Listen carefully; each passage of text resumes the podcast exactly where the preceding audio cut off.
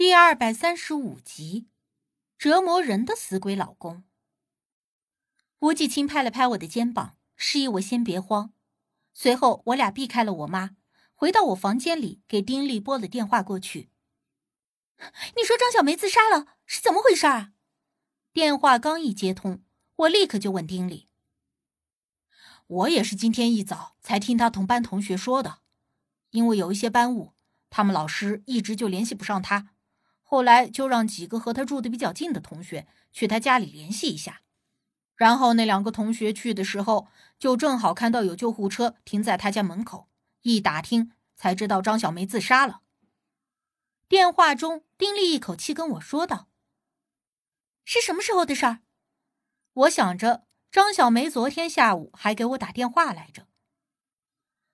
那几个同学是昨天晚上五六点钟的时候去的。正赶上救护车把人拉走了，应该就是在那之前不长时间。丁力想了想道：“我当下心里咯噔了一下，按照这个时间推断，张小梅就是在给我打了电话之后自杀的。她是想要在自杀之前对我说什么吗？那他人现在是死是活几个字，我一时间没能说得出口。我也不知道。”好像救护车把人带走的时候还没死，现在就不清楚了。丁力回答道：“电话开的是免提，无忌在旁边也听得清清楚楚。”我一时间心里有种说不出的滋味呆呆的看着无忌。他轻轻的拍了拍我的肩：“没事。”随后他直接问丁力：“你知道他住在哪家医院吗？”哎，无忌哥。你跟青儿在一起啊？丁力猛地听到无忌的声音，惊讶了一下。嗯，无忌温温的应了一声。啊，这个我还不清楚，不过可以打听一下。但是你问这个干啥？难不成你要去探病？丁力不解，无忌也没有解释，知道。你打听清楚以后回个电话过来。丁力向来是崇拜无忌。对他的话，自然也是唯命是从，立刻就应了，说最多半个小时就给我们回电话。挂了电话，我下意识的抓住了无忌垂在身侧的手。张小梅是在给我打了电话之后自杀的，我有些内疚。如果我接到了电话，她或许就不会自杀了吧？无忌轻叹了一声，反手握住了我的手。另一只手轻轻的摸了摸我的头。这是他自己的选择，与你何干？他命定如此，你是否接到了电话都无法改变结果的。真的是这样吗？即便我心知无忌说的有道理，可依旧免不得心里隐隐的不安。过了半个小时左右，丁力果然很准时的就回了电话过来。我查到了。人已经抢救过来了，现在还在住院治疗。随后他又说了一通地址。听到他被抢救过来了，我心里顿时觉得轻松了不少。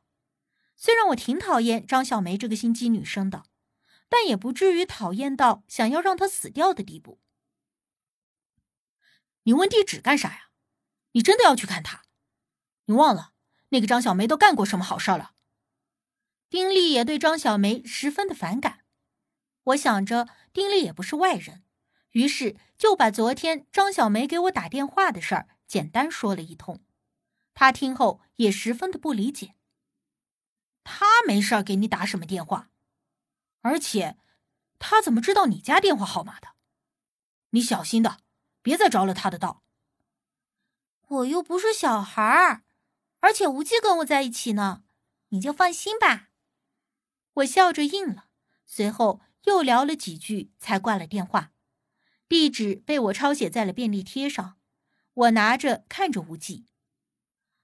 咱们是去看看，还是当什么都不知道？无忌看着我轻笑一声。若是不去的话，怕是你夜里都要睡不着了。我嘿嘿一笑，心说还是无忌最了解我。我俩到了张小梅所在的医院时。正值中午的午饭时间，大多数病床旁都有亲人在看护、喂饭、送饭，但是张小梅却孤零零的躺在床上，睁着空洞的双眼，看着墙上的电视机。电视机上正在播放着搞笑综艺节目，可张小梅的脸上却毫无表情，空洞、死寂。这是我看到她时脑子里唯一能够想到的形容词。我轻敲了敲门，故意放重了脚步，跟无忌一起走了进去。张小梅听到声响，侧过头来，看到是我和无忌时，那双空洞死寂般的双眼终于闪过了一丝波动。像是黑褐色的镜面突然裂开了一道浅浅的缝隙，是你吗？他的声音虚弱嘶哑。来的路上，我想过无数种看到他时要对他说的话，要表现出的愤怒与对他的不屑和不满，但是看到这个病床上虚弱的和我同龄的女孩，终究还是又一次心软了。你还真是能折腾。把自己搞成这副鬼样子。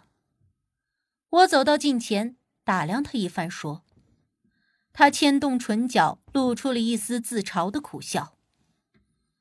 是啊，人不人，鬼不鬼的。”话说着，他想要摇动床铺，但似乎虚弱的使不上力气。我下意识的上前帮他一把，将他的床位抬高了一些。使他可以与我们平视。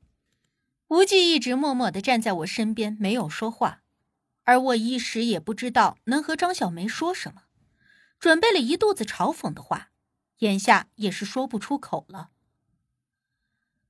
谢谢你们能来看我。他倒是先开了口，谦虚礼貌的语气。我听说你昨天给我家打了电话，我顺势问道。张小梅闻言点了点头。只是不巧，你不在。你是怎么知道我家里电话号码的？我比较关注这个问题。我偷着进了校长办公室，在学生档案里找到的。他说的坦然直接，倒是把我听愣了。你故意偷跑进校长室，不会只是为了找我的电话吧？我不可置信的问。是，张小梅非常肯定的点了点头。哼，你，你这费了多大劲找我家电话号码做什么？我被他的回答弄得哭笑不得。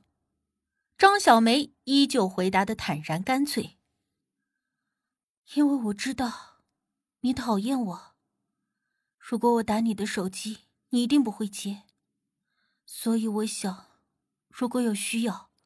可以打你家里的电话找到你。你找我干嘛呀？我没好意思说，咱俩也不是朋友，也不是同班同学，甚至说是仇人也可以。这一次，张小梅没有立刻回答，而是垂着眼皮顿了顿，才说道：“因为我没有其他可以联系的人，也没有人可以帮我。”他说这话的时候带着鼻音，垂着眼皮，仿佛马上就要掉下眼泪来。咱俩的关系好像不是很好啊！我终于忍不住说道：“我知道，我知道你讨厌我，但是我即便知道你讨厌我，还是希望你能帮我，因为……”我实在没有其他人可以求助了。张小梅说着，抬起头来看着我，眼底蓄满了泪水。话音刚落，两行眼泪顺流而下。那，你昨天给我打电话，就是为了求我帮你？我顿了顿，问道。他叹了一口气，点了点头。如果你还想要把你身上的那个死鬼老公弄到我这儿，那你想都不要想。我先言道。张小梅摇了摇头。其实上一次，我也并不是想要把他转嫁到你的身上，而是想要试探他能否附身而已。我被他气笑了。